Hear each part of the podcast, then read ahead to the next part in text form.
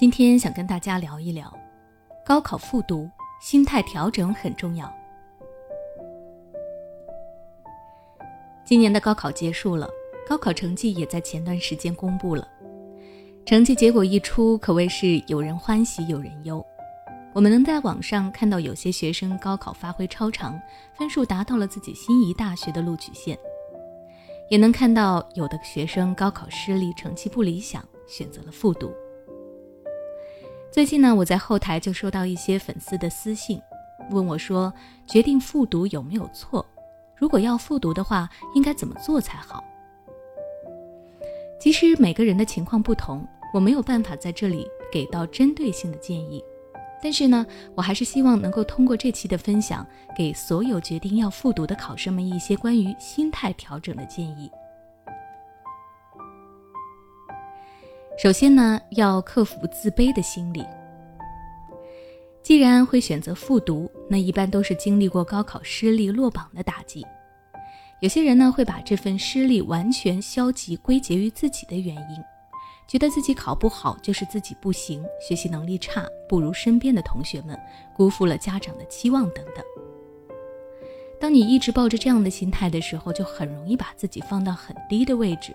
觉得自己各项都不如别人，渐渐的就会变得自卑，认为复读是一件让人抬不起头的事情。对此呢，我想对复读的同学们说，你一定不要一直抱着这种自卑的心理去学习，不断的打压自己只会影响你的复习节奏，反而更加不利于你在考试上面的发挥。你需要做的应该是正确的认识自己，没有人是一无是处的。这次的失利不算什么，你有不如别人的地方，也会有比别人优秀的长处，这都需要你自己去发现。既然已经决定再来一次，那么就应该总结经验教训，充分发挥自己的长处，相信自己可以再来一次。其次呢，要适当的缓解焦虑。虽说有压力才有动力，但是作为一名复读生来说，你身上的压力和焦虑将会比应届高三学生来的更大。除了自己上一次失利带来的压力，还有自己身边往届的好友、现在的应届同学，以及复读家庭要承担的经济压力和父母的期望等等，这些可能都会成为你复读难以承受的焦虑。特别是当模拟考、学习测验的成绩退步了，不如自己期望的那样的时候，你的焦虑。将会更加的沉重。其实，过度的焦虑不仅不能够提高你学习的动力，还可能会使你一直处于情绪紧绷的阶段，变得无法学习、无法集中注意力、学习欲望下降等等。对此呢，复读生们需要学会缓解自己的焦虑情绪，学习一些减压的方法，合理的宣泄自己的负面情绪。同时呢，学习要注意劳逸结合。虽然说复读很重要，但也不要一门心思的只知道学习。在学习之余，要记得放松一下自己的大脑，做一些体育锻炼，听听歌等等。晚上最好不要熬夜，保证自己有一个良好的作息，让自己有一个好的精神状态，才能够学得进去。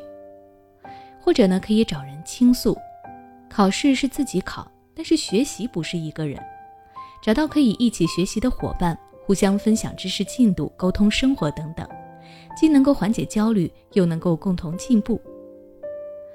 另外，作为家长呢，也不要给孩子太大的压力，平时要多鼓励孩子，为孩子营造一个良好的复习氛围，陪孩子一起积极应考。最后呢，如果孩子还是难以调整好自己的心理，那么父母应该带着孩子一起求助专业的心理咨询师。让孩子能够以自己最好的状态迎接新一轮的高考。那今天的分享到这里就结束了。如果你有其他想给复读生的建议，欢迎在下方留言区和我们分享。如果你想了解更多关于孩子考试的教育方法，可以关注我的微信公众号“学之道讲堂”，回复关键词“考试”就能获取相关知识了。每当我们感叹生活真难的时候，现实却又告诉我们，生活还能更难。工作、事业、爱人、孩子、父母亲朋，这一切的一切，就像一张大网一样，把你层层束缚其中。你经历了疲惫、辛苦、无奈，还有悲痛。如果你只是一个人默默承受，那你迟早会崩溃。心灵时空组建了专业的心理救援队，每位咨询师都拥有超过二十年以上的咨询经验。只要你需要，我们就在。微信关注“心灵时空”，后台回复“咨询”就可以体验十五分钟心理清诊了。